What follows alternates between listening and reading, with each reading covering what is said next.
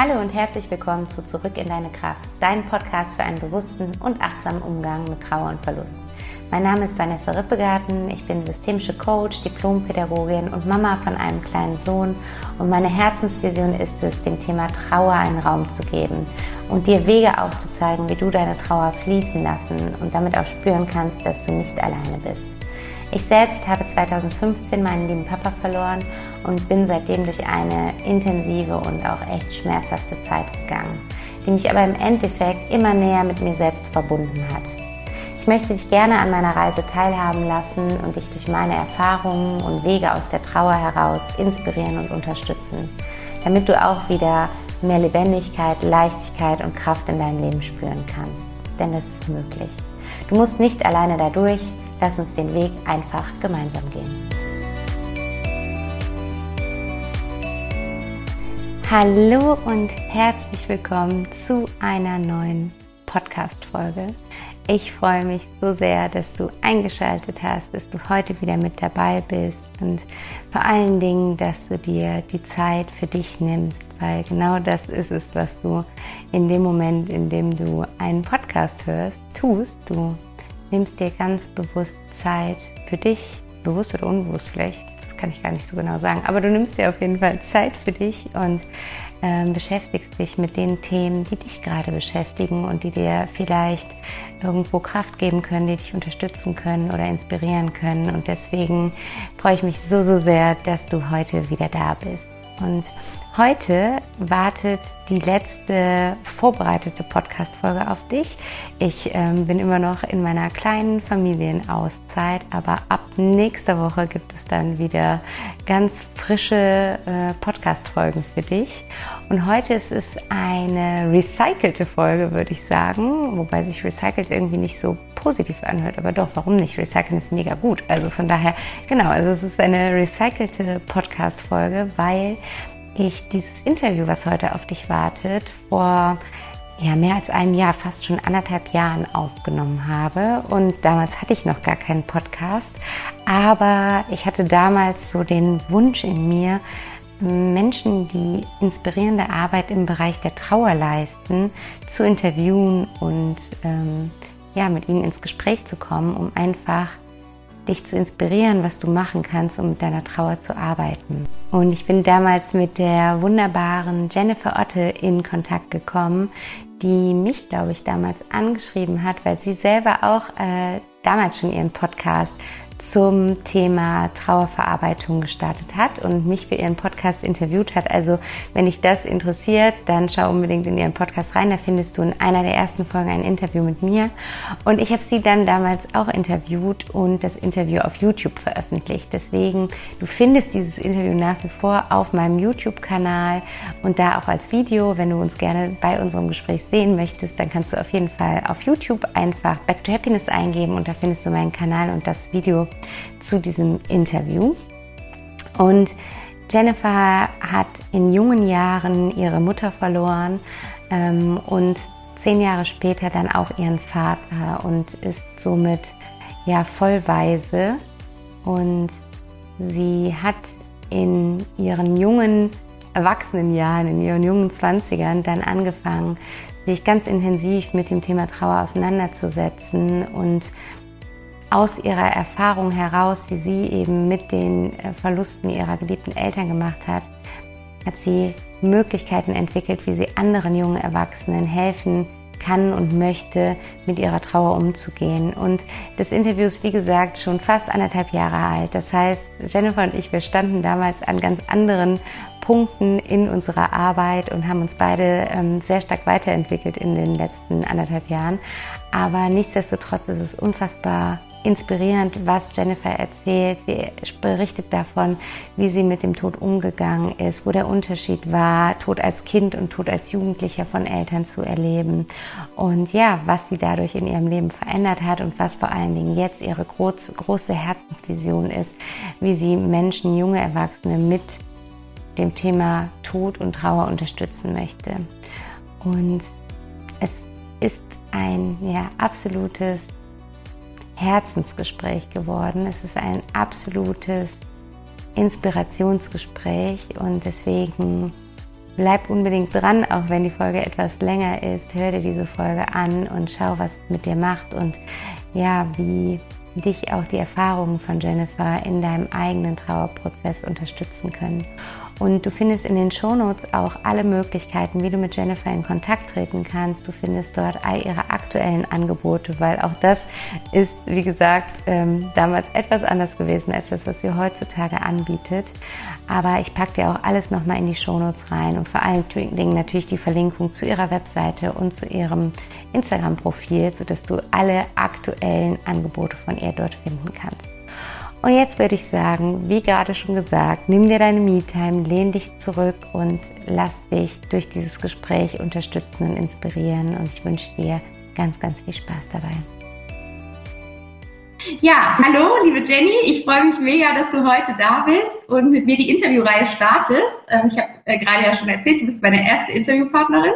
Und die Intention hinter dieser Interviewreihe ist so ein bisschen, ähm, Einblicke zu geben, wie sind andere Leute, die äh, Trauererfahrungen gemacht haben, vielleicht damit umgegangen, um äh, Menschen, die gerade in so einer Situation sind, so ein bisschen zu unterstützen, zu inspirieren, was sie machen können, aber eben auch, um weitere Angebote vorzustellen, die es im Bereich der Trauerverarbeitung gibt. Und du hast ja ein ganz spannendes Projekt und deswegen habe ich gedacht, das passt super, dass wir da ähm, das Interview jetzt aufnehmen. Und vielleicht magst du erstmal so ein bisschen von dir erzählen, wer du bist ähm, und vielleicht auch schon so ein bisschen einsteigen, welche Erfahrungen du mit der Trauer bisher gemacht hast. Okay, ja, sehr gerne. Ähm, ja, ich bin Jenny, ich bin 23 Jahre alt und momentan studiere ich in Trier.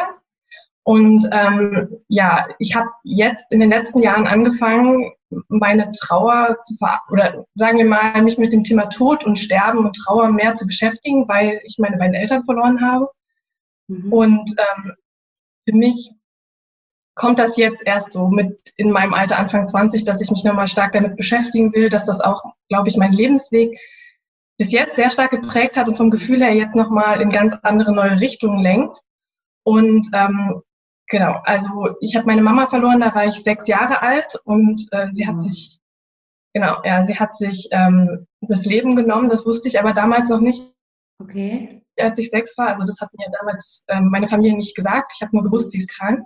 Sie hatte Multiple Sklerose und ähm, genau, ähm, war super viel im Krankenhaus, in der Reha-Klinik und ich habe nicht allzu viele Erinnerungen an sie. Und dann kam das ganz plötzlich. Also ich habe gar keine Vorahnung gehabt und auf einmal war sie so weg und ähm, meine Familie wusste gar nicht, wie sie damit umgehen soll, wie sie mir das sagen soll und hat mir dann erstmal gesagt, meine Mama ist infolge der Krankheit gestorben was für mich damals auch als Kind nachvollziehbar war, weil ich immer wusste, sie ist krank, ich habe das mitbekommen, sie war immer wieder im Krankenhaus. Man bekommt ja dann so Schübe, wenn man Multiple Sklerose hat, in ja. unregelmäßigen Abständen.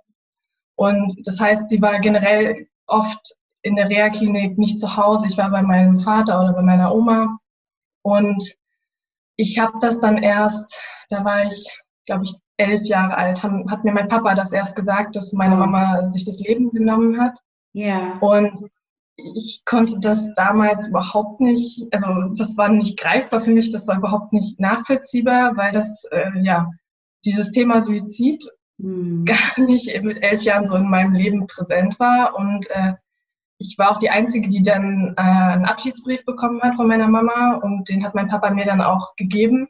Wow. Äh, fünf Jahre ja, später, krass, ja. Ja, fünf Jahre später. Und ähm, ich weiß nicht, ich weiß, dass ich ganz viel geweint habe, aber ich konnte ich weiß nicht, ich konnte, habe das so weggeschoben von mir und konnte damit gar nicht umgehen. Und ich merke, dass das jetzt wieder kommt in den letzten Jahren ganz stark, so dass dieser, dass dieser Mama-Aspekt bei mir ganz stark wiederkommt und dass ich mich ganz, ganz viel mit dem Thema beschäftige, weil ich glaube, eine Mutter ist ganz, ganz prägend im Leben und mhm. dass mir das so lange gefehlt hat, das merke ich jetzt, so da ich auch selbst erwachsen werde in so einem Alter komme, ähm, ja, in dem man auch Lebensentscheidungen trifft, in dem man immer noch, auch wenn man raus ist aus dem Haus, äh, aus dem Elternhaus, immer noch irgendwie die Eltern vielleicht mal anruft, wenn man was braucht oder wenn man eine Frage hat oder gerade mit der Mama vielleicht auch so fragt, wie ist das? Wie hast du vielleicht Papa kennengelernt? Wie, wie ist das mit Jungs? Ja. ist das? Keine Ahnung, wie Kinder kriegen und was auch immer dann so kommt. Und ähm,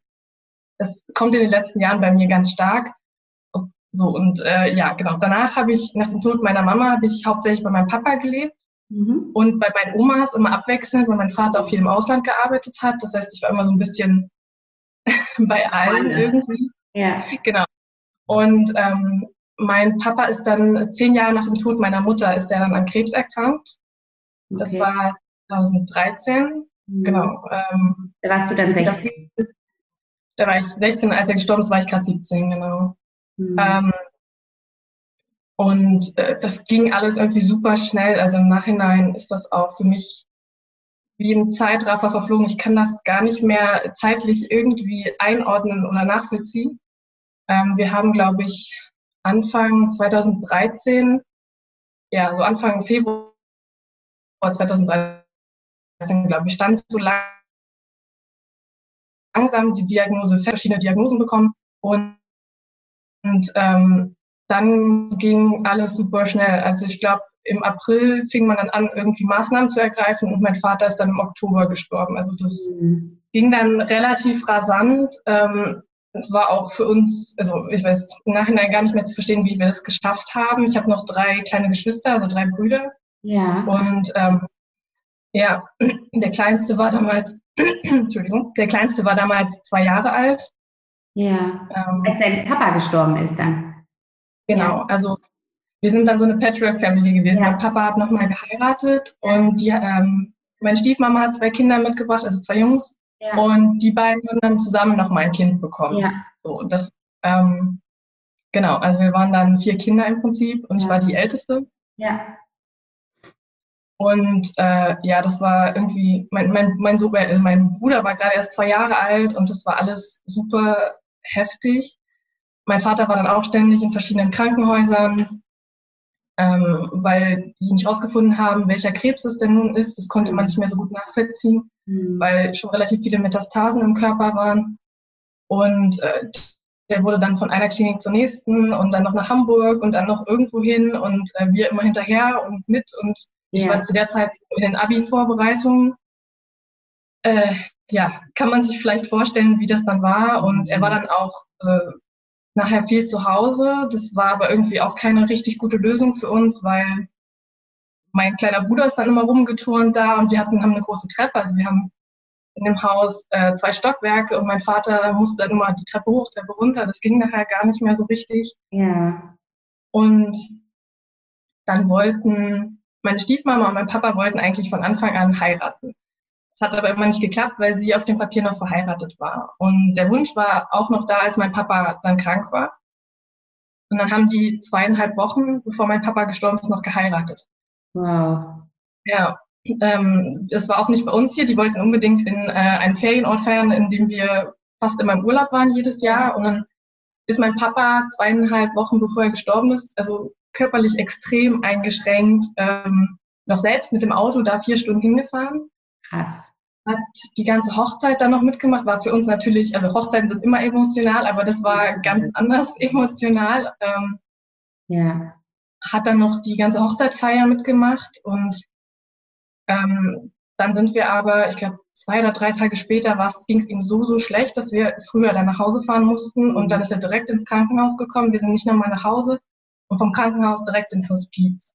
Hm, okay. Und da war er dann, ja, knapp anderthalb Wochen, zwei Wochen. Ja. Und ist dann im Hospiz verstorben. Und das war eine unglaublich intensive Zeit auch, ähm, weil er nicht mehr zu Hause war, wo wir immer rumgewuselt sind und ihm vorbeigelaufen sind, weil wir mussten zur Schule und ja. was halt zu Hause so anfällt, ja. Sondern im Hospiz sind wir dann gekommen und wenn man dort war, hat man sich die Zeit genommen. Ja. Und war dann präsent, war da, war halt vollkommen da und konnte sich allein darauf konzentrieren. Und das war für uns ein ganz, ganz großes Geschenk, dass mhm. wir das mhm. hatten, dass da auch ganz, ganz liebe Menschen waren, die dort gearbeitet haben. Schön, ja. Und ja, der ist ja. dann ähm, genau dort im Hospiz verstorben. Ja, was genau, das waren so. Äh, als er gestorben ist, nicht, nee, also keiner von uns war da zu der Zeit. Ja. Ähm, wir haben gemerkt, ja, die Tage davor, dass es schon so langsam zu Ende geht. Also man merkt das ja, er hat mich auch meiner Meinung nach nicht mehr erkannt. Also keinen eigentlich, außer meine Stiefmama, glaube ich.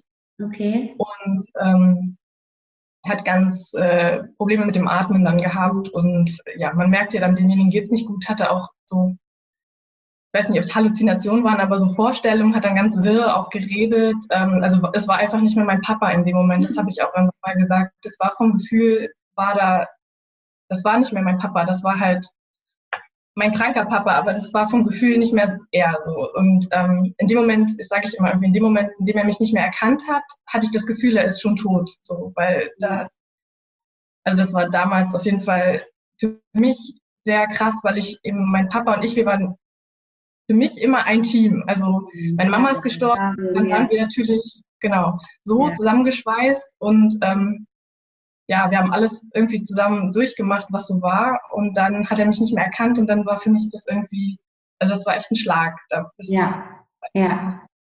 Genau. Und ähm, wie gesagt, wir haben gemerkt, dass es zu Ende geht und wir waren dann natürlich immer lange abends noch da und sind bei ihm geblieben und ähm, die Mitarbeiter im Hospiz haben dann auch gesagt, dass wir können nicht sagen, wie lange es dauert, aber es wird nicht mehr lange dauern, vielleicht noch ein paar Tage. Und ich hatte aber auch, oder wir hatten immer das Gefühl, dass er sich auch nicht traut zu gehen, solange wir da sind. Ja. Also, dass er nicht loslassen kann, solange wir da sind. Das hat uns, haben uns auch die Mitarbeiter dort bestätigt, dass die Leute oft sterben, wenn gerade derjenige, also die Familie mal kurz auf Toilette ist oder mal kurz ja. weg ist und dass derjenige dann stirbt. Ja. Und wir sind dann abends nach Hause relativ spät und dann kam morgens, ich weiß nicht, ganz früh, halb sechs, sechs. Irgendwann kam ein Anruf, also dann klingelte das Telefon und in dem Moment, ich lag noch im Bett, in dem Moment war mir klar, okay, das ja. ist jetzt der Anruf, das ist ja. jetzt genau. Und ja. dann sind wir, also erst ist meine Stiefmama hingefahren und wir sind dann später alle hinterhergefahren. Und dann haben die, das war ein ganz schöner Abschied eigentlich. Also die haben dem, mein Papa nochmal ein schönes Hemd angezogen, mhm. mit Blumen das Zimmer dekoriert und Musik im Hintergrund. Ja, es war super schön. Und dann durften wir eben alle, also erstmal wir die engste Familie und dann kamen natürlich auch noch äh, Freunde und ähm, ja, sag ich mal, weitere Familie dazu. Und jeder konnte sich dann nochmal verabschieden schön. Das, ja. Es war unglaublich, natürlich traurig, aber es war auch sehr, sehr, sehr schön. Also ich hätte mir keinen schöneren Abschied tatsächlich vorstellen können. Ja, ja. ja. Super, wow. Wow, was für eine intensive Geschichte. Vielen Dank, dass du das so äh, schon hier teilst. Vielleicht fangen wir, fangen wir nochmal von vorne an, wenn du magst, hol uns mal da ab. Ähm, du bist sechs Jahre alt und kriegst von wem? Von deinem Papa die Nachricht? Oder wer hat dir gesagt, dass deine Mama verstorben ist? Papa. Dein Papa. Ja. Kannst du dich an diese Zeit erinnern? Was, was ist da in dir vorgegangen? Wie hast du dich gefühlt? Oder ist es, ist es eher verdrängt und du weißt gar nicht mehr so genau, wie die Zeit war? Ähm, das ist echt schwierig. Ich habe gestern mit meiner Oma erst drüber geredet. Ähm, ja. Das Problem ist, dass ich, glaube ich, viele Dinge verdrängt habe. Und bei ganz vielen Dingen weiß ich immer nicht, ist es meine Erinnerung oder ist das die Erinnerung von anderen, die ich gehört habe? Ich glaube, das mischt sich dann auch so. Ja. Also ich kann mich daran erinnern, dass, ähm, also das Krasseste, woran ich mich erinnern kann, das ist auch, glaube ich, eine der schlimmsten Erinnerungen, die ich habe, ist, dass ähm, meine Eltern waren zu der Zeit getrennt, als meine Mutter gestorben ist. Okay. Ja. Meine, meine Mutter war sehr krank, meine Mutter hat, war auch sehr dickköpfig, wollte alles alleine machen. Aus Gründen, die ich nicht kenne, ist meine Mutter selber stürzt mit mir ausgezogen. Okay. Und das heißt, ich hatte dann dieses Modell, in der Woche war ich bei meiner Mama, am Wochenende bei meinem Papa. Ja. Und an dem Wochenende, als das passiert ist, äh, war ich bei meinem Papa und wir waren noch im Theater und dann sind wir ähm, zurückgekommen zu meiner Mama. Mein Papa wollte mich abliefern, Sonntagabend. Und wir standen vor der Tür und haben geklingelt und haben geklingelt und haben geklingelt und niemand hat aufgemacht. Und mein Papa wurde damals schon, also ich habe gemerkt, er wird irgendwie panisch, er hat Angst aus irgendeinem Grund und ich habe es nicht verstanden, weil ich nicht wusste, dass meine Mama das ein Jahr vorher schon mal versucht hat. Ah, okay. Da hat es nicht funktioniert. Also das ist meine Erinnerung, die ich hatte, dass ich so als kleines Kind vor dieser Tür stand und niemand macht auf. So, das ja. so. ja, und mein Papa hat mir das dann, ich glaube am nächsten Morgen oder übernächsten Morgen, hat er mich so beiseite genommen, also auf die Couch gesetzt und dann hat er mir eben erzählt, Mama ist äh, für immer eingeschlafen oder irgendwie so, wie man das halt wahrscheinlich versucht, einem Kind zu sagen. Und meinem Vater fiel das natürlich auch extrem schwer, da irgendwie Worte zu finden. Und ich habe gestern mit meiner Oma darüber geredet, meine Familie war, also die hatten alle Angst, dass ich total zusammenbreche. Mhm. Bin ich aber gar nicht. Ich habe ich hab gesagt, okay, Papa, ich habe ja noch dich und bin spielen gegangen. Ja. ja. Also habe das wahrscheinlich nicht verstanden und ja. wollte es auch nicht verstehen. Also das, wie das mit Trauma ja auch oft so ist, man ja. schiebe das so beiseite. Also ich war ein fröhliches Kind. Ich weiß nicht, ich habe, ist für mich heute auch nicht nachvollziehbar, aber ähm, ich habe einfach weitergemacht und war, ja, Mama war zwar nicht da, aber irgendwie war das zu dem Zeitpunkt nicht so schlimm für mich anscheinend. Also das war eher, dass andere von außen kamen und mir dann ähm, so, so alles okay mit dir und ja. äh, mich dann irgendwie abfangen wollten und ich habe das gar nicht äh, verstanden. Und dann, ich denke, mit der Zeit kam, dann habe ich auch Fragen gestellt. Wir sind ja auch zum Friedhof gegangen und ich habe auch geweint, wenn ich auf dem Friedhof war, das weiß ich. Aber ich glaube, dass ich das ganz, ganz lange nicht verstanden habe. Dann, als ich in die Schule kam, natürlich war das dann immer ein bisschen komisch, weil dann Leute kamen, und was macht dein Papa, was macht deine Mama, worüber man so redet in der ja. Grundschule und so. Und dann immer so, ja, ich habe dann immer gesagt, meine Mama lebt nicht mehr, meine Mama ist tot. Mhm. Das war damals alles irgendwie selbstverständlich, für, also ich ja. weiß nicht, ganz selbstverständlich und irgendwie, ja. Und das kam dann erst so, ja, im Jugendalter. Und dann natürlich, als mein Papa gestorben ist, das auch mal das ganz heftig für mich kam, weil dann das noch weggebrochen ist. Ja, ja. Genau. Ja. Hat es deine Frage beantwortet? Das hat auf jeden Fall, ja klar. Aber äh, weißt, äh, habt ihr danach oder haben, hat deine Familie irgendwas ähm, gemacht? Also haben die gedacht, okay, du musst eine Psychologin aufsuchen, zu einer Kinderpsychologin oder ist dein Leben quasi normal weitergegangen? Wahrscheinlich nicht, aber ähm, habt ihr versucht, das selber irgendwie alles wieder zu regeln für euch? Also zu der Zeit war ich auf jeden Fall nicht bei einer Kinderpsychologin, nein. Also ich weiß, dass mein Papa hatte später eine, eine Freundin und die, ähm, das war nicht meine Stiefmama, sondern zwischenzeitlich, und die hat dann irgendwann darauf gedrungen, dass ich zur Kinderpsychologin ah. gehe. Und da war ich ein paar Mal, konnte aber irgendwie damit gar nichts anfangen. Ja. ja. Also ich, ich habe immer nicht verstanden, die hat dann wahrscheinlich so Maßnahmen ergriffen, mal mal deine Eltern ja. als Team oder keine Ahnung. Und ich habe als Kind immer gedacht, warum? Ich habe ja, das nicht so richtig verstanden damals und so. Aber ich war öfter mal da, ähm, ja, weil ich auch einfach ähm, sehr unsicher war. Also auch wenn ich irgendwie weitergemacht habe, ich war unsicher. Ich weiß, dass meine Oma mich einmal zum Beispiel ähm, vergessen hat, vom Kindergarten abzuholen und dann, oder sie konnte nicht rechtzeitig kommen und kam dann erst eine Stunde später, als sie eigentlich gesagt hatte. Und Kinder ja. merken sich das ja oft.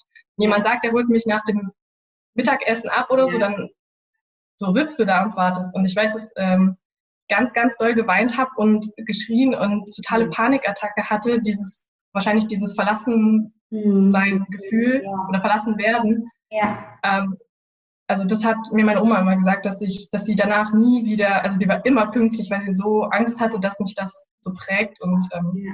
genau, ich war dann eigentlich ganz, ganz lange nicht bei der Kinderpsychologin. Und dann, als ich, ähm, ich weiß gar nicht, 13 oder 14 war, bin ich eigentlich aus anderen Gründen, ähm, habe ich eine Therapie gesucht, weil wir hatten ganz viel mit Mobbing zu kämpfen in der Schule.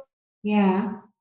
Da kam dann aber so das Ganze, also ich weiß gar nicht, wie wir darauf gekommen sind, aber durch ganz viele Dinge, die mir dann durch dieses Mobbing passiert sind, sind wir dann irgendwie zu dem Thema gekommen, ja, ähm, dass ich meinen Platz vielleicht nicht behaupten kann und das Selbstbewusstsein nicht habe oder was auch immer, dass dass das vielleicht auch ein bisschen daher rührt. Also irgendwie bin ich, sind wir dann über Umwege auf das Thema gekommen und dann war ich nochmal bei, also ja. dann habe ich im Prinzip Therapie gemacht im, ja, ja ich glaube, ich war 14, 13, 14, sowas, ja. Ja, das, also Aber kann ich mir vorstellen, das ist ja wahrscheinlich auch das Alter, wo man extrem merkt, dass die Mama fehlt dann irgendwie. Ja, genau, genau, genau. Ja. Wo auch andere Mädchen irgendwie ja. vielleicht ihrer Mama Dinge besprechen und so, die ich dann ähm, nicht besprechen konnte, genau. Mhm.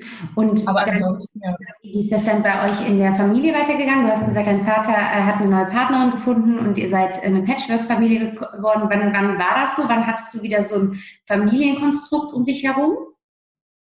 Das war gar nicht so lange äh, danach. Also ich bin, meine Mama ist im Mai 2003 gestorben. Ich bin, wurde im August eingeschult. Ja. Und dann habe ich die erste Klasse, war ich noch hier in meiner Heimat. Und ja. dann ein Jahr später hat mein Papa eine neue Freundin gehabt und ist dann umgezogen. Also das war ja knapp anderthalb Jahre, nicht mal anderthalb Jahre später. Ja. Und dann richtig äh, weit weggezogen oder? Ähm? Ja, also das ist eine halbe Stunde von hier entfernt gewesen. Ja, also sagen wir mal so, wir haben da fünf Jahre gewohnt. Also fünf Jahre war, ging die Beziehung ungefähr. Und die ersten zwei, drei Jahre waren ähm, für mich natürlich sehr wertvoll, weil ich, ich habe auch Mama gesagt, glaube ich, zu der Stiefmama damals. Ja. Und war so ein, in dem Moment war eine Frau wieder da, also eine Mama-Figur und das war am Anfang ganz, ganz, ganz toll. weil wir auch dann ich, zusammen shoppen waren, was man halt so macht. Ja, ja. Und sowas, was mein Papa jetzt alles nicht so Ja. Ähm, und dann ist das leider nachher, ähm, ich will da jetzt auch nicht zu sehr ins Detail gehen, aber das ist nachher alles sehr ähm, schlecht verlaufen. Also ähm, ja, äh, ich weiß nicht mal, wie man sich halt vielleicht so, ich will das immer nicht so stigmatisieren, aber wie man sich eine böse Stiefmutter im Märchen vorstellt, so war das, da wurde das dann nachher. Ähm, das heißt, mein, diese Mama-Figur ist dann nachher sehr ähm, zerbröckelt. So. Mhm. Mhm. lief nachher sehr, sehr schlecht am Ende und ich, das, diese Zeit hat mich auch sehr geprägt, dass dann diese neue Mama-Figur dann für mich äh, zu was ganz Schlimmem geworden ist eigentlich. Ja, ja, ja. Genau. Ja, ja klar, dann hast du quasi wieder so ein, so ein Halt gefunden oder so eine Frau in deinem Leben und äh, dann entwickelt sich das doch in so eine ganz andere Richtung, als du erst wahrscheinlich als Kind gedacht hast. Dann, das steht mir auch sehr Ja, ja. ja. ja.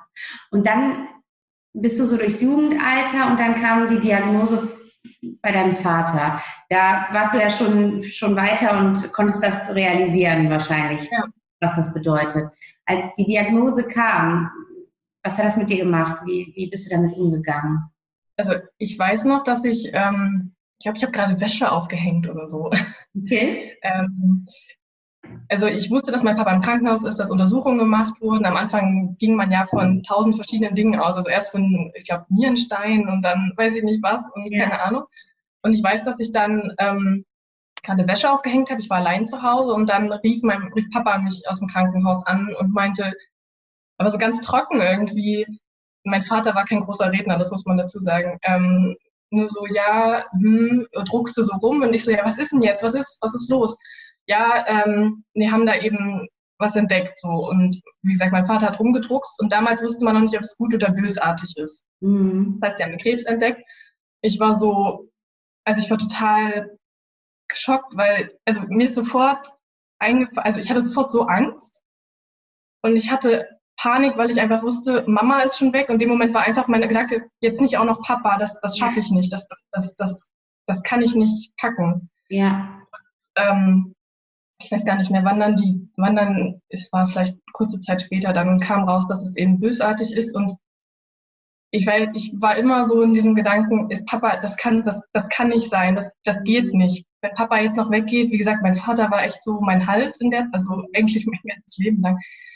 Ich habe das nicht verstanden. Ich konnte nicht verstehen, wie das passieren kann, warum mir das passiert oder uns das passiert. Und Ja. mein Vater war erst 42, also Ja. noch sehr, sehr jung. Mein Vater war auch immer sehr stark. Der war handwerklich tätig, groß, stark, immer sehr aktiv, agil. Das ging nicht in meinen Kopf rein, wie dieser Mensch sterben. Das, das, das ging nicht. Das war für mich das unglaublich, ja. Und ich war froh, dass zu der Zeit dann mein Vater wieder eine neue Frau hatte, mit der ich sehr, sehr gut klarkam. Nicht als Mama-Figur, sondern so wie eine gute Freundin, sage ich mal. Ähm, dass wir uns da gegenseitig irgendwie stützen konnten. Und aber das ging bis zuletzt, habe ich nicht verstanden, wie das sein kann eigentlich. Und Mhm. das war schon krass. Also auf der anderen Seite fing dann dieses Funktionieren an, was vielleicht viele kennen, dass man gedacht hat, ich muss jetzt funktionieren mit den drei kleinen, ich hatte noch drei kleine Brüder, wie gesagt. Und meine Stiefmama hat sich dann irgendwann ähm, ja, beurlauben lassen und ist dann mit meinem Papa immer ins Krankenhaus und alles. Und ich habe mich sehr viel um meine Geschwister gekümmert. Okay. Dadurch hatte ich immer dieses Gefühl, okay, alles muss klappen, der muss in den Kindergarten, der muss in die Schule, die Hausaufgaben müssen gemacht werden, wir brauchen Abendessen und Ja. das musste passieren. Ja. Da gab's ähm, ja, Alles im Laufen halten irgendwie. Ja. genau, alles, am- ja, alles am Laufen halten, genau. Ja. Also, ja. Ja. Und wie hast du das dann erlebt? Das war ja so ungefähr ein halbes Jahr, glaube ich, ne, was du gesagt hast von, von Diagnose. Zeit, genau. Ja. Ja. Ähm, Wie, ha- wie hast du Ja. das erlebt in, in äh, Kommunikation mit deinem Vater? Also neben dem Funktionieren, hast du, wie hast du diese Zeit gestaltet? es war sehr schwierig, weil mein Papa das auch überhaupt nicht verstehen konnte, wie das passiert und also was da passiert mit ihm. Hm. Und mein Vater konnte damit gar nicht um, also gar nicht umgehen. Das, mein Vater war wirklich so ein Typ, ich will alles alleine machen und ich will das, ich will das nicht abgeben, ich will keine Kontrolle abgeben. Und den hat das total fertig gemacht, dass er dann die einfachsten Dinge nicht mehr tun konnte. ja. Also nicht mal mehr die Wäsche zusammenlegen oder irgendwas. Das hat, der hat dann so kleine, also kleine Wutausbrüche bekommen auch immer mal und es war super schwer mit meinem Papa zu reden. Ich bin ein sehr kommunikativer Mensch und ich brauchte das auch zu der Zeit, dass ich nochmal Fragen stellen kann, dass ich mhm. ja einfach über gewisse Dinge nochmal reden wollte und ähm, ihm sagen wollte vor allem auch. Und mein Papa hat sich extrem schwer getan. Also wie gesagt, er war kein großer Redner und dann der, ich weiß auch nicht, ob er es vielleicht nicht wahrhaben wollte, dass es passiert und deswegen manchmal nicht über Dinge reden wollte oder ob ihm das einfach generell sehr, sehr schwer fiel. Also ich habe oft Fragen gestellt und ich habe auch eine Antwort bekommen, aber eine sehr karge Antwort. Und mein Vater hat immer so ein bisschen, ja, kannst du jetzt bitte aufhören zu fragen oder das. Hm, also manchmal hatte er so Phasen, da kam er dann von selbst und hat kurz mit mir gesprochen, was, also was ich noch gemacht habe, was ihn dann nachher aber, glaube ich, ihm nicht mehr so lieb war. Ich hatte, ähm, man, ihr kennt, oder du kennst vielleicht diese Babybücher, die man, wenn man ein Kind bekommt, ja. wo man einträgt, ja. an dem Tag ähm, hat er sein erstes Wort gesprochen oder sie ja. oder. Und ich hatte das nie. Also meine mhm. Eltern haben das nicht gemacht damals. Und ähm, irgendwie ist mir das in die Hände gefallen, dann so in der Zeit. Und ähm, also meine Stiefmama hat mir dann auch eins geschenkt. Und ich hatte irgendwie das Gefühl, das Bedürfnis, weil ich wusste, ich kann niemanden mehr fragen danach, mhm. also außer meine Großeltern oder so. Aber die Betroffenen, meine Eltern, kann ich nicht mehr fragen. Das war mir eigentlich von Anfang an klar. Wenn das passiert, ist diese Möglichkeit weg. Und ich wollte das unbedingt ausfüllen. Also ich, mir war klar, dass mein Vater sich nicht mehr an Daten erinnern kann oder so, aber zumindest was war mein erstes Wort vielleicht oder ja was war mein liebstes Spielzeug und so. Und ich wollte das dann im Hospiz unbedingt noch machen. Ich wollte das haben und musste dann aber feststellen, dass mein Papa einerseits nicht mehr in der Lage war, konzentriert irgendwie mir zuzuhören und zu antworten. Und wir haben das dann teilweise gemacht, aber das, das, also entweder er hat dann irgendwann gesagt, bitte können wir aufhören, oder er war dann zu schwach oder was auch immer. Ähm, genau, also das war was, was ich unbedingt noch haben wollte. Und zum ja. Teil haben wir es ausgefüllt, aber zum Großteil auch nicht. Und okay. Ich habe auch viel versucht, nochmal mit ihm über meine Mama zu reden, weil er so, ja, mein Vater hat sich immer sehr schwer getan, mir irgendwie über sie zu erzählen. Ähm, also er hat sich natürlich Mühe gegeben, aber ich habe gemerkt, dass er das nicht so gut kann. Mhm. Und ähm, mich hat sehr getroffen. Wir saßen irgendwann, das war, der war noch zu Hause, saßen auf der Couch, da ging es ihm schon sehr, sehr schlecht. Und dann hat er irgendwann mal zu mir gesagt, jetzt kann ich verstehen, warum deine Mama sich das Leben genommen hat. Wow, okay. Und das war ein sehr, ich verstehe heute, was er meint. Damals habe ich nur gedacht, das tat dermaßen weh. Ich habe nur gedacht, warum hast du das jetzt gesagt? Das, ja. ja. Auf der anderen Seite rechne ich es ihm hoch an, dass er bis zum Schluss für, für uns durchgehalten hat. Der hat nicht für sich durchgehalten, er hat für uns durchgehalten. Bis zum ja. Schluss. Was man es auch gab, wie gesagt, dass er erst gegangen ist, als ihr nicht da wart halt so. Ne? Genau. Ja, es ist wirklich so. Ja. Ähm, also diese Zeit war ganz schwierig. Ich hatte immer das Gefühl, das hat am Anfang ähm, auch, naja, ich sag mal nicht, naja, doch Wutgefühle in mir ausgelöst. Ich hatte immer das Gefühl, dass er mit seiner, mit meiner Stiefmama, also mit seiner zweiten Frau, sehr viel mehr geredet hat über Gefühle und mit mir nicht. Ja. Und das war für mich immer, also am Anfang war das wirklich echt schwer, auch nach seinem Tod noch, äh, dieses Gefühl, ich kenne ihn viel länger. Mhm. Also die kannten sich erst vier Jahre, glaube ich, ja. Und ich war 17 Jahre lang seine Tochter so. Und ich hatte immer das Gefühl, warum redest du mit mir nicht darüber? Ich weiß, dass das ist komplett verschieden, ob du die Tochter bist oder ob du die Frau bist. Du sprichst ja. über andere Dinge und du, ja. das weiß ich heute auch, da man ja auch mal eigene Erfahrungen gemacht hat und so. Aber damals war das für mich ähm, echt furchtbar, weil ich auch dann manchmal weggesch... Also als wir im Hospiz waren, hat er manchmal gesagt, Jenny, kannst du mal, also so getarnt als, du kannst ja mal eine Stunde rüber ins äh, Café gehen oder so. Okay. Und für mich war das schwer, weil ich dachte, jetzt werde ich weggeschickt und jetzt kann ich keinen Anteil daran nehmen. Also das war als Tochter für mich ganz, ganz hart, dieses Gefühl, ich kriege gar nicht alles mit und er erzählt mir nicht alles, was er denkt und fühlt, weil er das eben mit jemandem anders teilt oder besser teilen kann. Ja. Und hast also er wollte mich ich, schützen. Ja? Er wollte mich wahrscheinlich auch schützen vor Filmen oder so, aber das fand ich sehr, also ich hätte es mir anders gewünscht. Ja. So. Und hast du denn im Nachhinein die Chance gehabt, mit deiner Stiefmutter oder deiner Oma oder so zu reden und deinen Vater dadurch nochmal ein bisschen von der anderen Seite kennenzulernen? Ja, also wir haben schon noch viel erzählt und ähm, meine Stiefmutter ist sehr, sehr offen. Also die hat auch immer versucht, mir Fragen zu beantworten und mir Halt zu geben, auch wenn sie natürlich selbst hm. ja, ja, sehr ähm, stark betroffen war ich bin heute immer noch dabei. Also jedes Mal, wenn ich zu Hause bin, gehe ich jetzt zu jemandem und stelle eine neue Frage oder mehrere Fragen. Ja. Und ähm, sowohl über Mama als auch Papa. Ja. Und versuche die beiden nochmal auch kennenzulernen von einer anderen Seite, als ich sie erlebt habe. Also meine Tochter, also die Seite von der Tochter ist ja immer, also jeder hat ja seine eingeschränkte Sichtweise bei jemandem, kennt ihn nur in bestimmten Situationen. Ja.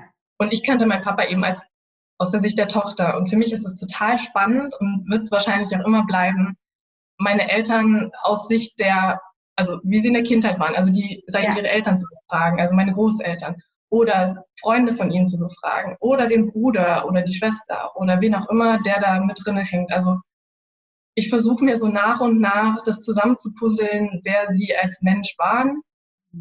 Genau, und das ist so, also das ist das, was mich auch aufrecht, also mir gibt das unglaublich viel Kraft. Ich weiß nicht, das ist für jeden anders, aber für mich ist das so, das Gefühl, sie nochmal richtig kennenzulernen, zu wissen, wo komme ich her, ja. Wo sind meine Wurzeln? Was habe ich auch gemeinsam mit meinen Eltern vielleicht? Also gerade mit meiner Mama ist mir das unglaublich wichtig.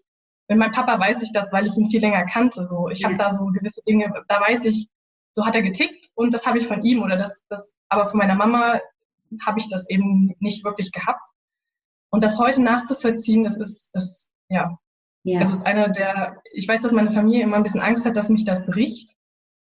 Ähm, Gerade die Mama von meiner Mama, ähm, die hatte immer unglaublich Angst, dass mich das runterzieht. Und jede, aber ich, je mehr ich mich damit beschäftige, desto stärker macht, also mehr mhm. Kraft gibt mir das. Und desto sicherer bin ich mir auch, wo mein Platz ist irgendwie, habe ich das Gefühl. Du weißt, wo du herkommst irgendwie, ne? Genau, genau. Das ist aber das ist total spannend, weil ich glaube, dass viele auch ohne diese Erfahrung zu machen, dass die Eltern nicht mehr da sind, trotzdem ihre Eltern von der Perspektive nicht kennen. Also wir reden ja so wenig oft mit unseren Eltern, weil, also ja. ich finde es ganz spannend, ich habe da auch schon mal was zu geschrieben, ich habe meinen Vater einen Tag vorher gestorben ist, da hat er mir so ganz andere Seiten von sich erzählt, von dem Leben, was er vor meiner Geburt geführt hat. Und da habe ich nie nachgefragt irgendwie vorher. Das war irgendwie so, das Leben begann mit mir quasi irgendwie. Genau. Ne? Aber da gab es ja schon ein ganz langes Leben davor. Und ich glaube, dass, dass wir das so oft aus den Augen verlieren, irgendwie, ja. da wirklich die Person ganzheitlich zu erfassen. Und es ist jetzt schade, dass du die Person selber nicht mehr fragen kannst, aber auf der anderen Seite schön, dass du ähm, quasi jetzt da durch diese Erfahrung dahin gekommen bist, hey, ich möchte aber nicht nur wissen, wie war der als Papa oder als Mama, sondern was für eine Frau war das, für, was für ein Mann war das, wie waren die als Kinder halt, ne? Das, das sind so, so Fragestellungen, die wir uns, glaube ich, viel zu selten ähm, stellen. Das ist, glaube ich, auch ein schöner Impuls für diejenigen, wo noch die Mama oder Papa oder beide noch leben, fangt an, mit denen zu sprechen und die, die Leute einfach, also die Person in, als Ganzes irgendwie kennenzulernen. Ja. ja. was ich dazu auch noch sagen kann, dass mir das ganz oft passiert und das habe ich gar nicht erwartet, wenn ich ähm, darüber spreche, so was mir passiert ist und ähm, vor allem darüber, dass mich das ähm, nervt oder ganz lange genervt hat, dass ich keine Fragen an meine Eltern mehr stellen kann. Ja. Und gewisse Dinge wahrscheinlich, also manche Dinge werde ich nie herausfinden, weil es ja. niemanden mehr gibt, der es mir sagen kann. Und dass auch nicht nur ganz viele Kinder kamen und sagen, oh, da könnte ich meine Mama und meinen Papa auch mal fragen, sondern waren unglaublich viele Eltern, die meinten, oh mein Gott, du hast recht, ich muss meinen Kindern viel mehr sagen, was ich denke, auch vielleicht Geschichten erzählen, aber auch einfach sie vielleicht über gewisse Dinge aufklären, sage ich mal so, ähm, weil das sind, also ich sage immer, ich weiß nicht, ich kann ja nicht für jeden sprechen, aber für mich ist immer die Wahrheit besser als Ungewissheit. Und das, ähm, wenn ich, also ich kann mit allem besser leben, also ich kann mit der Wahrheit besser leben als mit Dingen, die nicht ausgesprochen wurden. Und ich weiß, wie gesagt, das kam ganz, das fand ich sehr spannend, weil ich das von der Seite nicht erwartet habe, wie viele Eltern kamen und sagen, du hast recht, ich muss mit meinen Kindern offener sein. Ja, ich muss doch. die mehr auch an meinem Leben, an meinen Gedanken teilhaben lassen, auch an Geschichte, wie du sagst, ähm, bevor sie geboren wurden. Ja. Ja. Ähm, weil das sind oft Dinge, die dann, die man vergisst zu sagen, weil man vielleicht auch, also aus der Kindesperspektive, ich habe auch immer gedacht, ich habe ja Zeit. Ja. Ich kann ja immer fragen, wenn irgendwann mal eine Frage kommt, dann kann ich ja fragen. Mhm. Und das erlebe ich jetzt auch mit meinen Großmüttern. Ich meine, die sind beide ganz topfit eigentlich so, aber man weiß es ja nicht, ja. Und dass ich jetzt immer denke, wieso gehst du nicht hin und fragst einfach? Du weißt nicht, wie lange das noch ist. Und wenn diese Quelle dann auch noch weg ist, dann weiß ich nicht, wen ich dann fragen soll. Ja. Und sich das es ist, tut weh, aber sich das bewusst zu machen, dass diese Zeit einfach endlich ist und dass die Fragen, die man jetzt nicht stellt, man sie dann irgendwann nicht mehr stellen kann. Und das ist wirklich ein richtig blödes Gefühl, wenn einem bewusst wird, Mist, ich kann nicht mehr fragen, die Person ist weg. Mhm. Genau, deswegen, ich glaube, dass das super ja, ja, ja, ja. Ganz, ganz wichtiger Impuls, finde ich, ja. Okay, und dann warst du 17 Jahre alt, deine beiden Eltern waren verstorben, du hat, lebtest in dieser Konstellation mit deiner Stiefmutter und drei kleineren Geschwistern. Wie hast du da jetzt den, den Tod verarbeitet? Bist du da an, also du bist wahrscheinlich anders damit umgegangen als als sechsjähriges Mädchen? Ja. Also ja klar, mir war das sehr viel bewusster als äh, mit sechs Jahren und ja, es gab so ganz verschiedene Phasen. Also am Anfang war das mehr wieder so ein Funktionieren. Also ich habe das gar nicht, ich konnte das gar nicht so verarbeiten so richtig. Also meine Art, das zu verarbeiten, war, glaube ich, so das erste halbe Jahr, Jahr. Ich habe mich unglaublich in Arbeit gestürzt, was damals eben Arbeit war. Das heißt, ich habe mich ganz, ganz viel um meine Geschwister gekümmert, was ich auch musste, weil meine Stiefmama ist wieder arbeiten gegangen. Und ich habe in der, ich war noch in der Schule, wie gesagt, Abi-Phase und so. Ich habe alles zu allem Ja gesagt, wozu ich Ja sagen konnte, damit ich bloß an was anderes denken kann. Mhm. Also ähm, wenn jemand kam und sagt, kannst du das und das machen, habe ich Ja gesagt. Immer.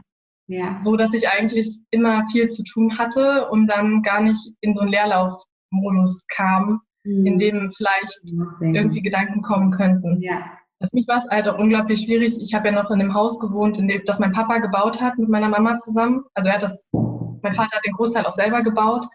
Und da du kommst ja nicht dran vorbei, an Erinnerungen ja. immer wieder vorbeizulaufen. Und ich habe versucht, auf jeden Fall so die Rituale, die mein Vater geschaffen hat, so zu Hause beizubehalten. Ähm, und so, ich bin so ein bisschen, hatte ich das Gefühl, in diese, mein Vater war sehr konsequent zum Beispiel auch mit Kindererziehung und so, dass ich so ein bisschen da reingerutscht bin, diese Rolle zu übernehmen, glaube ich. Ähm, und das wurde mir dann nachher aber alles zu viel. Also ja. ich hatte diese Abi-Phase, dann während mein Vater krank war, war meine Stiefmutter immer sehr lange abends im Krankenhaus, im Hospiz, überall, so wirklich bis, weiß ich nicht, zehn, elf. Ja. Und in der Zeit musste aber jemand da sein, die Kinder versorgen. Das war ich in der Zeit. Also gerade mit dem Kleinen, der war noch, ähm, ja, krass.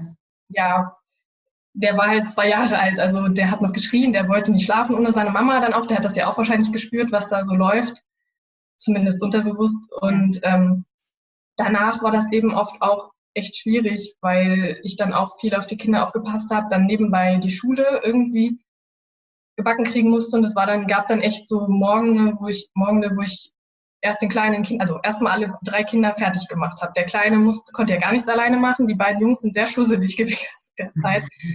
Ähm, die haben alles vergessen. Du musstest denen alles hinterher tragen und sagen und so. Und dann habe ich erst den Kleinen in den Kindergarten gebracht, dann die Jungs Richtung Schule und dann bin ich in die Schule und ich kam dann ab und zu zu spät, ähm, hatte nicht genug Zeit abends zu lernen oder so. Also ich hatte ein paar Zusammenbrüche in der Schule, die waren nicht so lustig. Ähm, meine, meine Lehrer wussten das auch, aber ich wollte das eigentlich nicht so gern, dass andere das mitkriegen zu der Zeit. Ja. Ich wollte das einfach nicht. Und das war dann, in der Zeit habe ich dann eine Therapie wieder angefangen. Ja. Bei der gleichen ähm, Frau, bei der ich das auch gemacht habe, als das mit dem Mobbing war. Also die kannte mich dann schon, die war natürlich auch erstmal, oh mein Gott, äh, jetzt ist noch der Papa weg und so. Und ähm, die hat irgendwann zu mir gesagt, als ich war dann wirklich, also heute würde ich sagen Burnout, nur ein bisschen mhm. anders. Also ich konnte eigentlich echt nicht mehr. Also ich war komplett hinten, also meine Bedürfnisse waren eigentlich nicht vorhanden oder habe ich nicht wahrgenommen. Ähm, und sie hat irgendwann zu mir gesagt, wenn du so weitermachst, dann schaffst du es nicht. Und ähm, gibt es nicht eine Möglichkeit, so ressourcenorientiert, ja, gibt es nicht eine Möglichkeit, wo du wohnen könntest, damit du zumindest räumlich getrennt bist von der Situation. Okay. Und ich habe am Anfang, ich habe das so, nee, wieso? Mhm. Ich habe das gar nicht äh, als in Betracht gezogen, dass es diese Möglichkeit gibt, weil ich meinem Papa auf dem Sterbebett, was ich heute echt furchtbar finde, eigentlich versprochen habe, dass ich alles zusammenhalte zu Hause. Wow, ein großes Versprechen, ja. Ja, was ich mit 17 dann einfach gegeben habe, weil mein Papa eben im Sterben lag und im Nachhinein gedacht habe, das kann ich nicht tragen. Ja. Und ähm, weiß ich auch heute nicht, wie ich gedacht habe, dass ich das tragen kann, aber was man halt so sagt, wenn jemand da im Sterben liegt. Und ich hatte immer das schlechte Gewissen, dass ich mhm. das nicht packe und dass, wenn was ist, wenn ich nicht da sein kann. Und dann habe ich schweren Herzens, sage ich mal, den Entschluss gefasst, aus dem Haus auszuziehen. Und meine Oma wohnt hier in der gleichen Straße. Also es ist nicht räumlich weit weg, aber es war ein anderer Ort.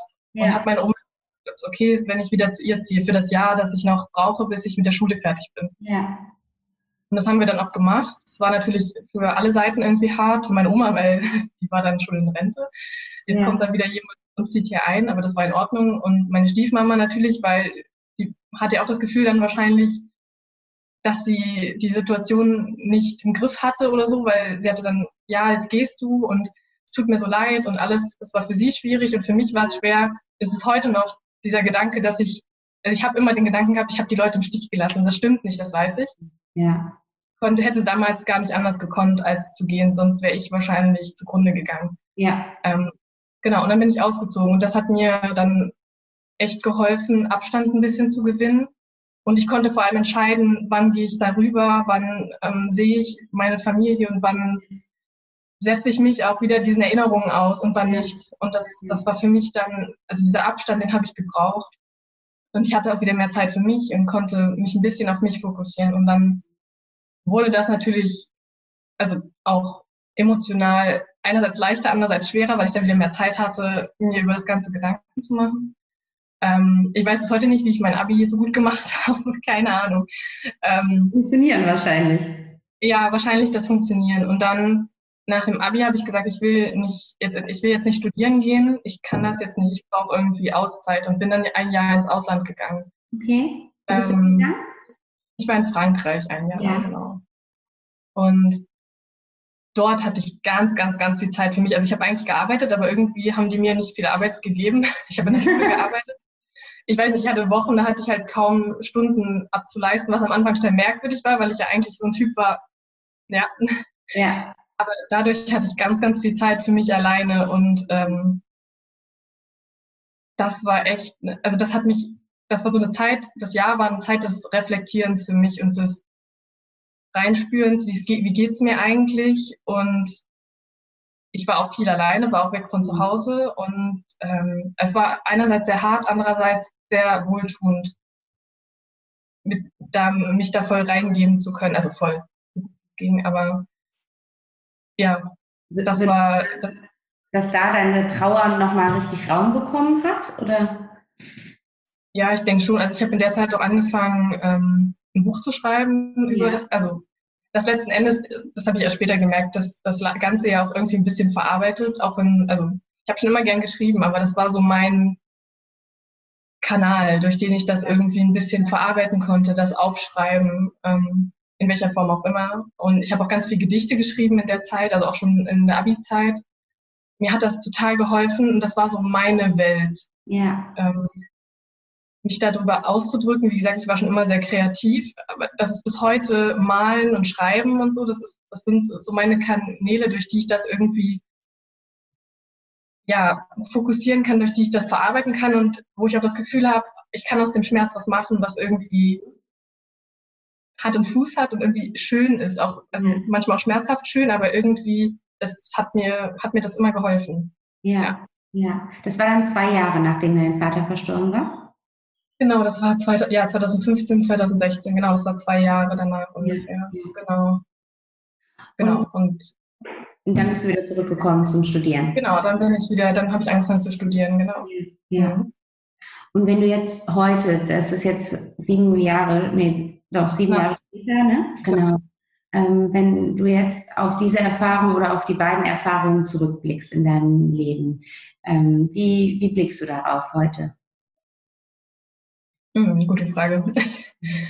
Also das hat sich ganz, ganz stark gewandelt natürlich ähm, in den letzten Jahren. Wenn ich heute zurückgucke, zurückgucke, ist da ganz, ganz viel Dankbarkeit. Da ist auch oft Schmerz, das kommt auch immer wieder und dieses Gefühl, warum? Ja. Aber ich fand das ganz toll und dieser Satz begleitet mich auch schon ganz lange. Ich habe eine inzwischen sehr gute Freundin, ähm, die irgendwann mal zu mir gesagt hat, du stellst die falsche Frage. Frag nicht warum, sondern wofür. Wow, ja. Wofür ist und ja. ich weiß nicht, ob jetzt, ob man versteht, was, was dahinter steckt. Für mich war aber sofort klar, ja, ich weiß, was sie meint. Und ja. zwar nicht dieses, weil diese Frage, warum, die bringt uns alle nicht weiter, weil wir das, es macht keinen Sinn, das im Nachhinein, also erstmal kann man sowieso nicht die Antwort darauf finden. Ja. Und selbst wenn ich sie finden würde, würde sie mich nicht weiterbringen, sondern mich hat diese Frage nach dem Wofür hat mich dazu gebracht, mich zu fragen, was kann ich zurückgeben, was kann ich daraus machen, was mir passiert ist, was kann ich anderen geben dadurch, wie kann ich anderen helfen. dadurch auch der Podcast, der ja. entstanden ist, also meine Idee für den Podcast und so. Ja. Mir wurde damit, klar wurde mir damit sehr viel Schmerz bereitet, aber das hat mir auch Türen geöffnet, zum Beispiel, ich glaube nicht, dass wenn mir das nicht passiert wäre, ich mit 23, ich sage immer, es klingt immer blöd, aber so reflektiert wäre, wie ich heute bin. Mhm. Ich habe nie, ich war nie diese 23-Jährige, die auf Partys geht oder auch, ich war nie, generell auch mit 18 nicht. Das hat mich immer ein bisschen geschockt, weil ich so mich immer so komisch gefühlt habe und immer so, äh, ist was falsch mit mir. Aber das hat mir mich ganz, ganz früh zu wichtigen Fragen des Lebens geführt. Und dadurch habe ich, glaube ich, auch früher den Wert des Lebens, also meines Lebens verstanden und dass ich dass ganz viele Erkenntnisse gezogen, die ich wahrscheinlich vielleicht erst sonst mit 50 getroffen, also ja. gefunden hätte oder vielleicht auch gar nicht. Und das sehe ich heute als unglaubliches Geschenk an, dass das eine harte Zeit war, aber dass ich denke, es hat mich auch dazu gezwungen, ja. mich zu entwickeln und ähm, vielleicht auch schneller oder früher zu entwickeln, als ich es sonst getan hätte. Ja, ja, super schön. Also, ja. ja. So kann ich das heute 90 Prozent der Zeit kann ich das so sehen, 10 Prozent der Zeit, naja, vielleicht auch manchmal ein bisschen mehr. Je nachdem, in welcher Phase ich gerade bin, ähm, ist es natürlich auch schwer. Aber würdest du sagen, du bist aus der Trauerphase raus oder ist es eher, dass die also Trauer sich verändert hat oder wie könnte man das beschreiben? Also ich glaube, es wird keinen Tag geben, an dem ich nicht an meine Eltern denke.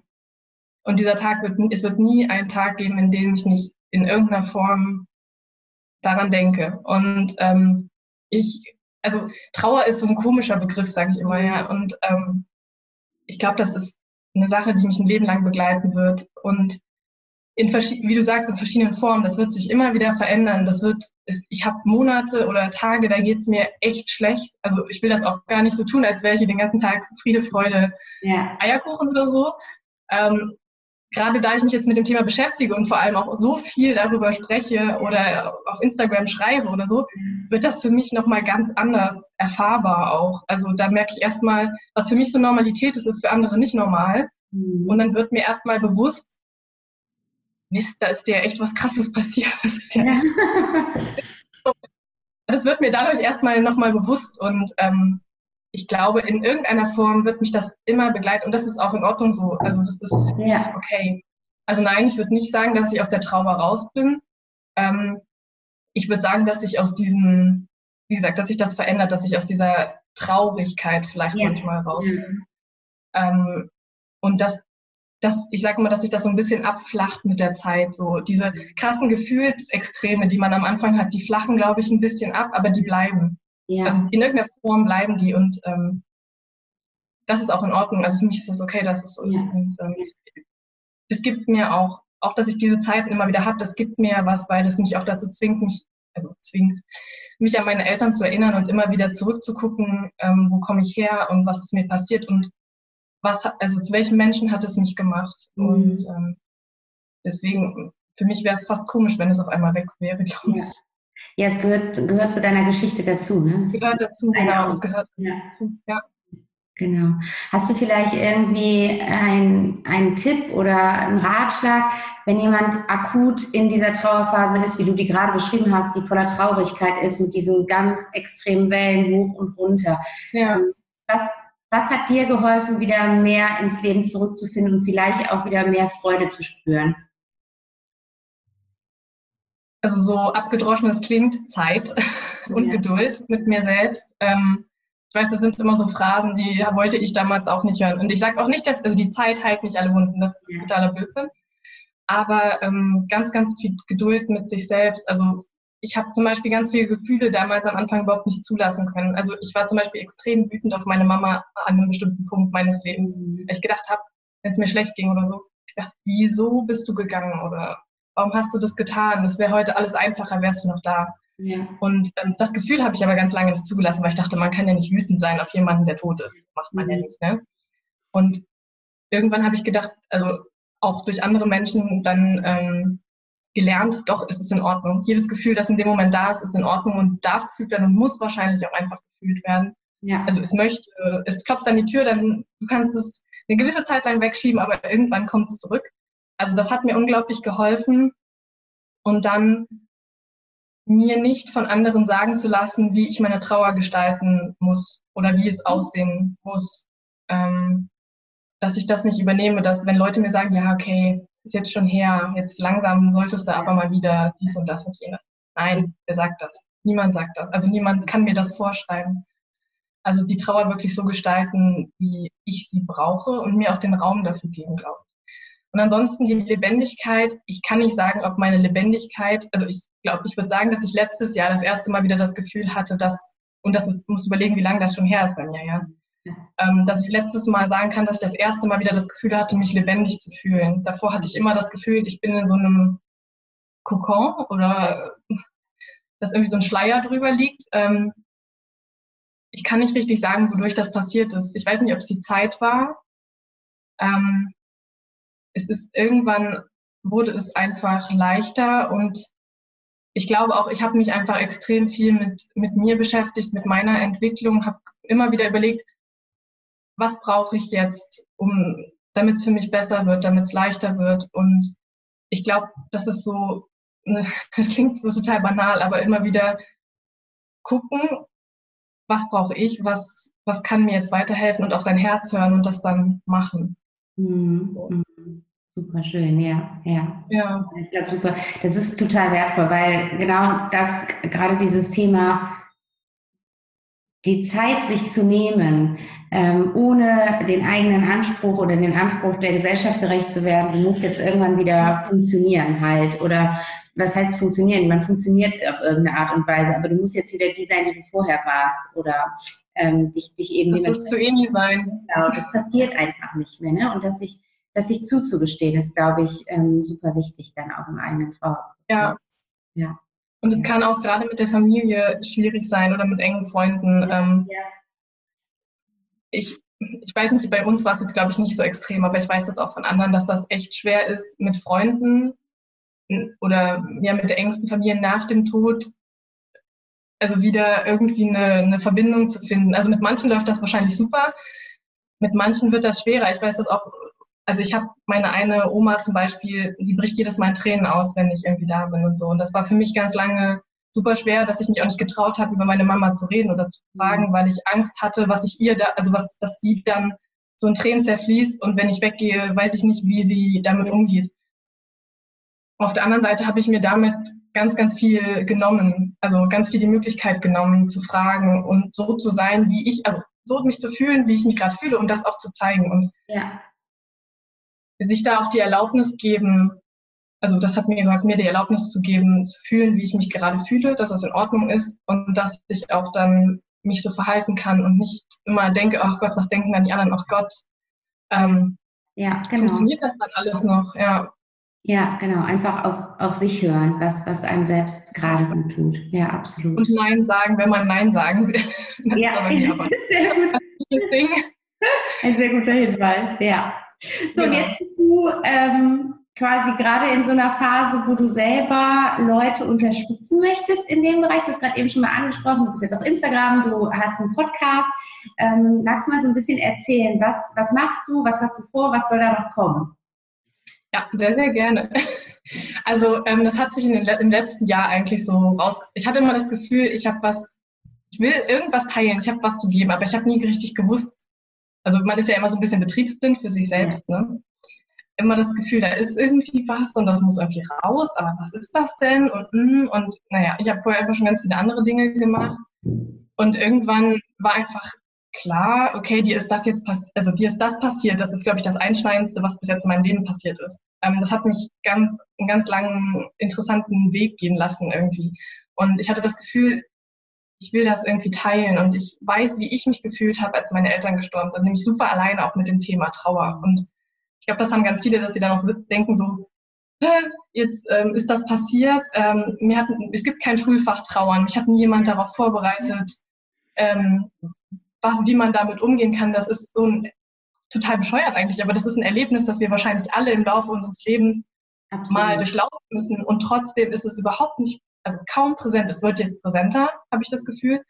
Aber ähm, wir lernen alles Mögliche. Ich kann in drei Sprachen Gedichte interpretieren, aber ich weiß nicht, wie ich mit dieser einschneidenden diesem einschneidenden Erlebnis umgehen soll, das wahrscheinlich jedem von uns passiert. Und ähm, ich weiß, wie gesagt, dass ich mich sehr allein gefühlt habe damals damit. Und es ist für mich jetzt ein Herzensprojekt, äh, wie du gerade gesagt hast, ähm, darüber mehr zu sprechen, über meine Geschichte mehr zu sprechen, dem Ganzen auch ein bisschen dieses Tabu zu nehmen, was man immer darüber legt. Also so jedem, also dem der Trauer, dem Verlust, dem Sterben, das sind alles Themen, über die wir auch nicht so gerne reden.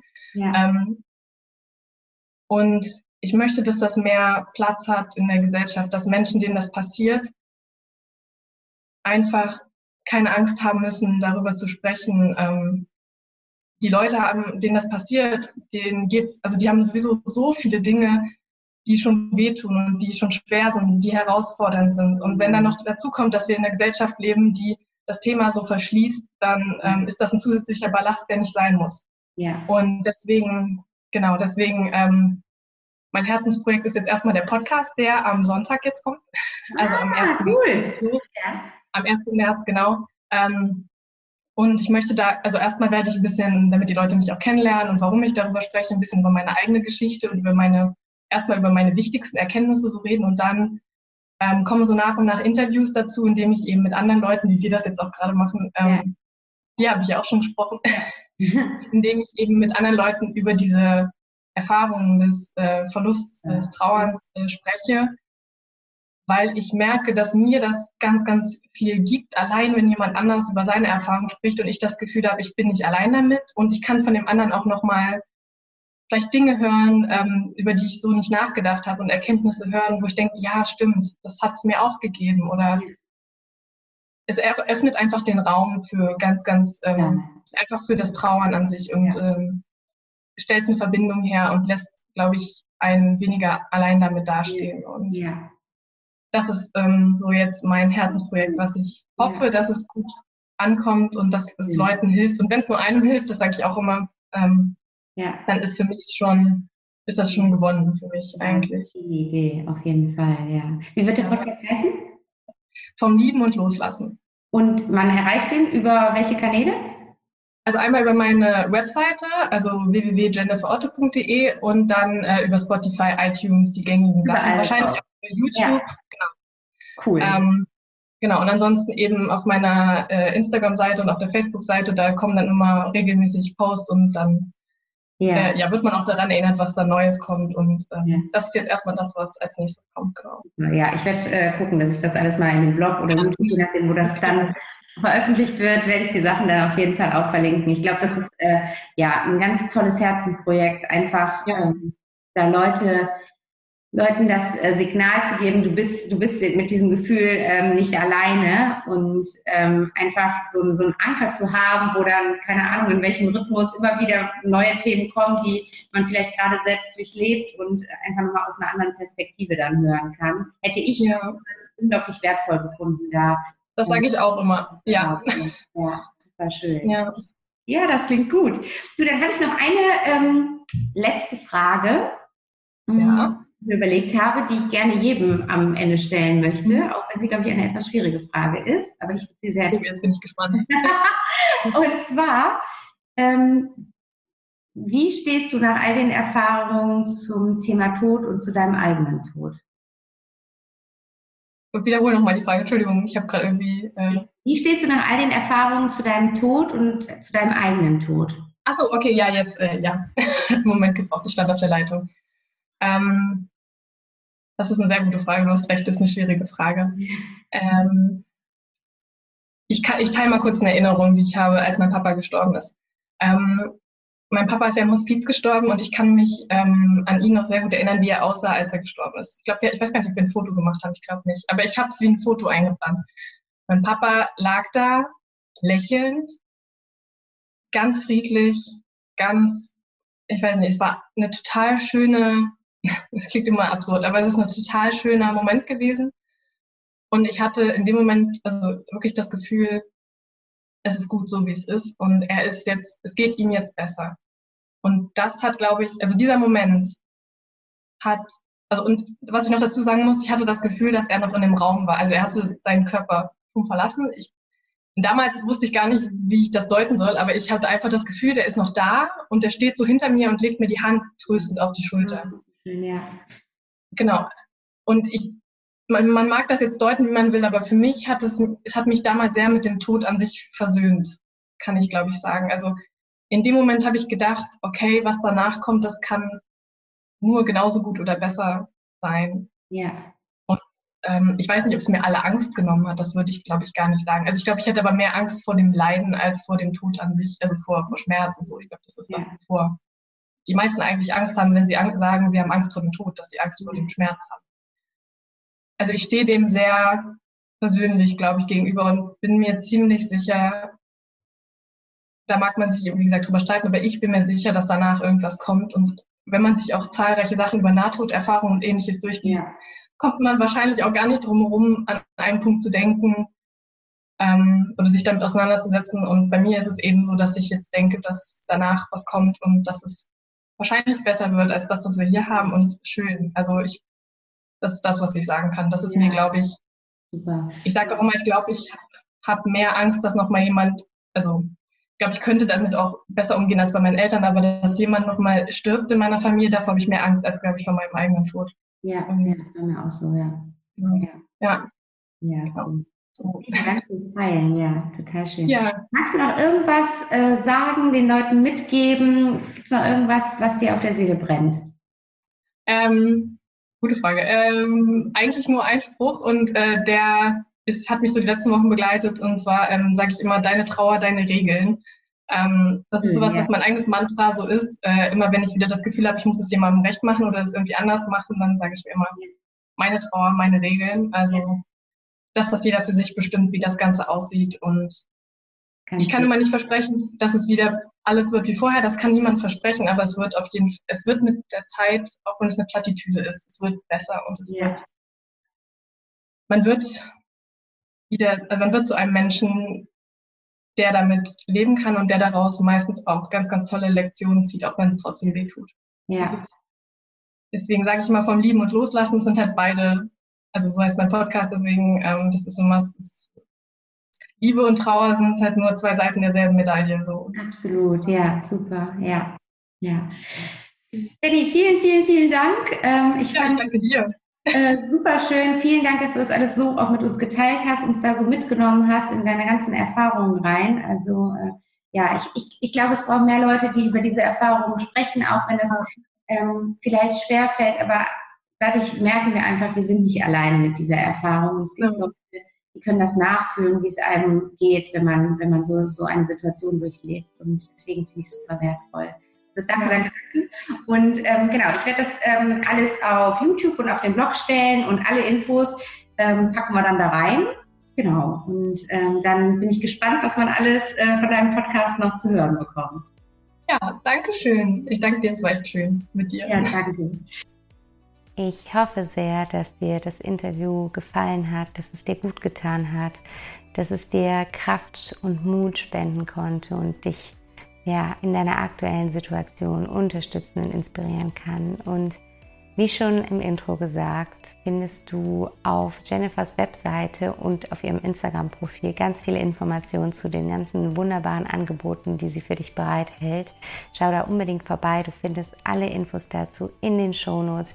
Jennifer bietet unter anderem zum Beispiel kreative Workshops an für Trauernde, wo es darum geht, über das Schreiben der Trauer Raum zu geben. Sie hat ein eigenes Affirmationskartenset für Trauernde entwickelt und ins Leben gerufen. Sie bietet ganz wunderbare Gruppenworkshops an und noch so vieles mehr und natürlich vor allen Dingen auch ihren Podcast zwischen Trauer und Leben. Hör da unbedingt rein und lass dich auch von diesen Folgen inspirieren und lass dir da ein bisschen Mut geben. Und ja, wenn du eine Frage hast zu dem, was Jennifer erzählt hat, wenn du ein Feedback geben möchtest, dann freuen wir uns unglaublich, wenn du ihr oder mir auf Instagram schreibst. Du kannst auch gerne dein Feedback unter dem Post von heute auf Instagram dalassen und folge Jennifer unbedingt. Du findest auch die Verlinkung zu ihrem Insta-Profil in den Shownotes. Guck da auf jeden Fall vorbei. Sie hat ganz wunderbaren Content auf ihrem Profil und kann dir nur gut tun. Und